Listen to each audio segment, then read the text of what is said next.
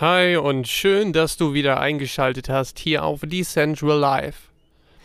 Heute ähm, sprechen wir über ein Thema, das ein bisschen abweicht von den letzten Podcasts. Ich würde es vielleicht eher als ein wenig Real Talk beschreiben. Ich bin fassungslos. Ähm, ich bin traurig, ich bin wütend und ich bin fassungslos. Ich möchte hiermit einmal darauf aufmerksam machen, was am anderen Ende der Welt aktuell passiert. Kanadas Premierminister Trudeau hat vor kurzem den nationalen Notstand ausgerufen und bekämpft nun mit Gewalt seine eigene Bevölkerung. Viele haben wahrscheinlich mitbekommen von ähm, Truckers for Freedom, wo sich ähm, einige Trucker zusammengeschlossen haben und protestiert haben gegen die anhaltenden Corona-Maßnahmen. Diese Proteste bestanden im Grunde daraus, dass sie eine Brücke versperrt haben, die hauptsächlich genutzt wurde für Lieferketten zwischen USA und Kanada. Der Effekt daraus war, dass die meisten LKWs, die ja, Lieferungen durchführen sollten, einen Umweg von ungefähr zwei Stunden auf sich nehmen mussten. Diese Trucker, die dort protestieren und damit den Weg versperren, wurden nun offiziell als Terroristen eingestuft. Überall um sie herum werden und wurden Sniper-Polizisten auf den Dächern positioniert und es wurden berittene Pferde mit Polizisten in die Demonstranten geschickt, wobei mutmaßlich auch zwei Menschen totgetrampelt wurden. Nachdem Trudeau den Notstand ausgerufen hat, gab ihm das die Macht dazu, die Konten und Fiat-Gateways der Trucker abzuschnüren und ihnen damit die Möglichkeit zu nehmen, auf ihr eigenes Geld zuzugreifen. Damit aber noch nicht genug. Auch allen Unterstützern und Spendern von Truckers for Freedom wurde der Geldhahn zugedreht. Und in den letzten Podcast-Folgen habe ich öfter darüber gesprochen, dass ich Fiat-Geld als eine Art Social Score sehe. Fiat-Geld also dafür benutzt wird, um dich dazu zu bringen, so zu funktionieren, wie man das von dir erwartet. Und genau das ist ja nun passiert. Wir sehen, Menschen, die ihr Recht auf Demonstration wahrnehmen, werden mit dem Social Score aka Fiat dazu gebracht oder sollen dazu gebracht werden, diese Tätigkeiten einzustellen. Was ist nun das Gefährliche daran? Naja, wer das jetzt nicht erkennt anhand der Beispiele, dem, dem kann ich wahrscheinlich auch nicht groß weiterhelfen. Wenn du aufgrund deiner Weltanschauung und deiner Werte eine Einstellung hast und diese auch rechtmäßig auf Demonstrationen friedlich vertreten möchtest, dann darf niemand dich erpressen, das zu unterlassen. Und genau das ist möglich mit einem zentralisierten Geld. Es fing an damit, dass eine GoFundMe-Kampagne gestartet wurde, ähm, auf der 10 Millionen, ich glaube, kanadische Dollar gesammelt wurden für Truckers for Freedom. Diese Kampagne wurde auf Druck von dem Staat Kanada eingestellt, eingefroren und die 10 Millionen Dollar sollten dann für eine Institution verwendet und gespendet werden, die der kanadische Staat festlegt. What the fuck? Schlussendlich ist es dazu gekommen, dass GoFundMe den Spendern die Gelder zurückerstattet hat. Trotzdem zeigt das nun mal mehr, wer Fiat-Geld vertraut, niemals Freiheit erlangt. Ebenso andere zentralisierte Assets wie Immobilien, Aktien. Nichts davon bringt dir ein kleines Stück Freiheit, denn sie sind zentral jederzeit einkassierbar und blockierbar. Warum aber ist das neben der allgemeinen Wichtigkeit noch für diesen Podcast wichtig?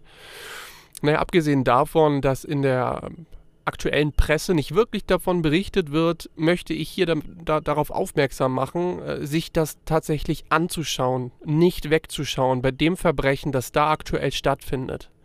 Und als Quellen kann ich euch da tatsächlich keine sonderlich bekannten nennen. Was ich euch sagen kann, ist, geht auf YouTube und schaut euch die Livestreams von den Demonstranten an und ihr werdet sehen, dass dort kein Hass herrscht, dass dort keine Gewalt herrscht, dass dort gesungen wird, dort wird sich umarmt, äh, dort laufen Menschen herum, die, die nonstop über Megafone verkünden, friedlich zu bleiben, niemals die Polizei anzugehen, niemals die Hand gegen die Polizei zu erheben. Es sind deren Brüder, deren Geschwister. Es sind nicht die Feinde. Sollte jemand verhaftet werden, soll er sich abführen lassen. Es wird also vollkommen auf Deeskalation gesetzt. Ähm, darauf möchte ich hinweisen, schaut euch das bitte an und schaut nicht weg. Dazu kommt, wo wir darüber sprechen müssen, nachdem die GoFundMe-Kampagne in Fiat gescheitert ist und aktuell in Kanada vermeintlich ein Bankrun gerade stattfindet, dass die Leute versuchen, ihre Gelder von den Banken abzuheben, um eben nicht weiter restriktiert werden zu können. Nebenbei ist es aber so, dass eine neue Kampagne ähm, ins Leben gerufen wurde von Hong Kong Hoddle. Und dort werden Spenden in Bitcoin gesammelt. Für diejenigen, die noch nicht wirklich tief im Bitcoin-Game drin sind, wird, werden jetzt wahrscheinlich sagen, ja, dann werden die das wohl auch blockieren oder einfrieren oder was weiß ich nicht was. Und jetzt kommen wir zu dem Thema, wo ich die ganze Zeit schon drüber spreche. Du kannst Bitcoin nicht einfrieren, du kannst Bitcoin nicht kontrollieren und du kannst es nicht zensieren. Es wurde also eine, eine Kampagne gestartet, um Bitcoin-Spenden annehmen zu können und das ist auch passiert. Dort sind 21 Bitcoin zusammengekommen. Alleine der Kraken-CEO hat einen Bitcoin gespendet. Insgesamt ist das knapp eine Million Dollar. Ist natürlich nichts im Vergleich zu, ähm, zu den Fiat-Geldern, die gesammelt wurden, aber es ist immerhin besser als gar nichts. Und nun versucht die kanadische Regierung mittels Gerichtsbeschluss die Bitcoin freezen zu lassen. Und das ist etwas, was ich großartig finde, denn jetzt kann der Bitcoin endlich das, das zeigen, wofür er immer schon kreiert wurde. Faschisten aushebeln. Die faschistische Regierung in Kanada aktuell scheitert daran, den Gerichtsbeschluss durchzusetzen und Bitcoin zu freezen. Man muss sich das mal reinziehen, wie wenig Plan die davon haben, wie ein Bitcoin funktioniert die haben Wallet-Hersteller, also Programmierer einer Software-Wallet angeschrieben mit dem Gerichtsbeschluss und darauf hingewiesen, dass diese doch bitte Bitcoin freezen sollen. Ähm, und das, das richtig Schöne ist, ich kann euch da mal die Antwort ähm, des, des Wallet-Software-Programmierers oder der Firma, die die Software programmiert hat, vorlesen. Ähm, die die Antwort ist über den offiziellen Twitter-Account von dieser Firma ähm, veröffentlicht worden. Von daher gilt es für mich auch als valide. Bitte entschuldigt meine englische Aussprache. Ähm, ich bin kein Native English Speaker, aber ich hoffe, ihr könnt mich trotzdem gut verstehen. So, die Antwort lautet also: Dear the Ontario Superior Court of Justice, Nunchuck, das ist der Name dieser Firma, Nunchuck is a self-custodial collaborative multi-sig Bitcoin wallet. We are a software provider, not a custodial financial intermediary. Our software is free to use. It allows people to eliminate single points of failures and store Bitcoin in the safest way possible, while preserving privacy. We do not collect any user identification information beyond email address. We also do not hold any keys. Therefore, we cannot freeze our user assets. We cannot prevent them from being moved. We do not have knowledge of the existence, nature, value, and location of our users' assets. This is by design. Und jetzt kommt der schöne Schlusssatz. Please look up how self-custody and private keys work. When the Canadian dollar becomes worthless, We will be here to serve you too. Sincerely, the Nunchuck Team. Also übersetzt gesprochen bedeutet das so viel, dass ähm, sie den Gerichtsbeschluss zurückweisen und darauf hinweisen, dass sie eine Software programmiert haben, die für jeden nutzbar ist, wofür sich niemand anmelden muss, die für jeden nutzbar ist, weil Bitcoin eben nun mal so funktioniert. Wir können keine Assets unserer User einfrieren, in Anführungszeichen, wir können sie auch nicht davon abhalten, ihre Assets zu bewegen. Und wir haben auch kein Wissen darüber, ob irgendwelche Assets existieren, wenn ja, wie viel Wert diese haben und wo sie sich befinden. Das schließt das Bitcoin-Netzwerk per se aus. Und der Schlusssatz, bitte informiert euch, wie eine selbst gehostete Wallet funktioniert und was Private Keys sind und wie sie funktionieren. Wenn der kanadische Dollar wertlos geworden ist, werden wir für euch auch da sein. Und das ist der größte Stärkebeweis, den es gibt für Bitcoin. Ein Staat, der versucht mit allen Mitteln, der seine eigene Bevölkerung tötet, der mit allen Mitteln versucht, Gelder einzufrieren, kann nicht das Bitcoin-Netzwerk zensieren. Und das ist natürlich nur einer von, von vielen gewesen, die so einen Scheiß bekommen haben. Da sind noch ganz viele andere Schreiben rausgegangen. Und ich sag dir eins, natürlich kann man irgendwelchen Kryptobörsen sagen, ihr dürft bitte von diesen Bitcoin-Adressen keine Zahlung mehr annehmen. Ja, dann kann man diese Bitcoin nicht mehr auf diese Börsen transferieren. Okay. Dann benutzt man seine Bitcoin eben anders, tauscht sie untereinander zahlt seine Waren damit oder benutzt einfach eine Kryptobörse, die nicht in Kanada ansässig ist. Das ist das Gute bei einem weltweiten Zahlungssystem. Das ist das Gute. Und das Gute an der Dezentralität ist, dass niemand zentral steuern und eingreifen kann. Auch kein Justin Trudeau.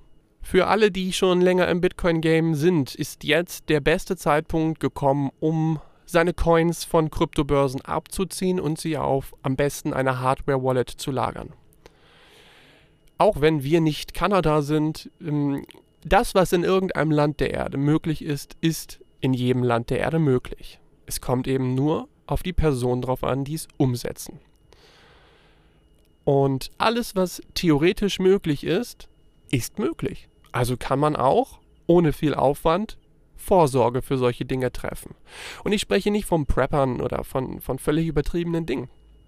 Aber seine Coins von der Börse auf eine Hardware-Wallet zu schieben, dauert 30 Sekunden, kostet 3 Dollar. Und sobald du sie auf eine Non-Custodial Wallet, das heißt auf einer Wallet, die du entweder als Software auf dem Handy oder auf dem PC hast, oder auf einem Hardware-Wallet, also so einem USB-Stick, ähm, hast, kann niemand auf dieser Welt an deine Coins ran, kein Staat der Erde. Nur wenn du ihm den Zugang dazu gibst. Und es kostet euch so gut wie nichts. Jetzt ist also der Zeitpunkt, seine Coins auf ein Wallet, auf ein Non-Custodial Wallet zu speichern, beziehungsweise die Keys.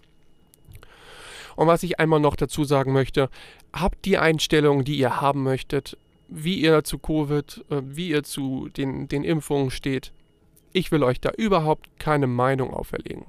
Jeder soll dazu seine Meinung haben.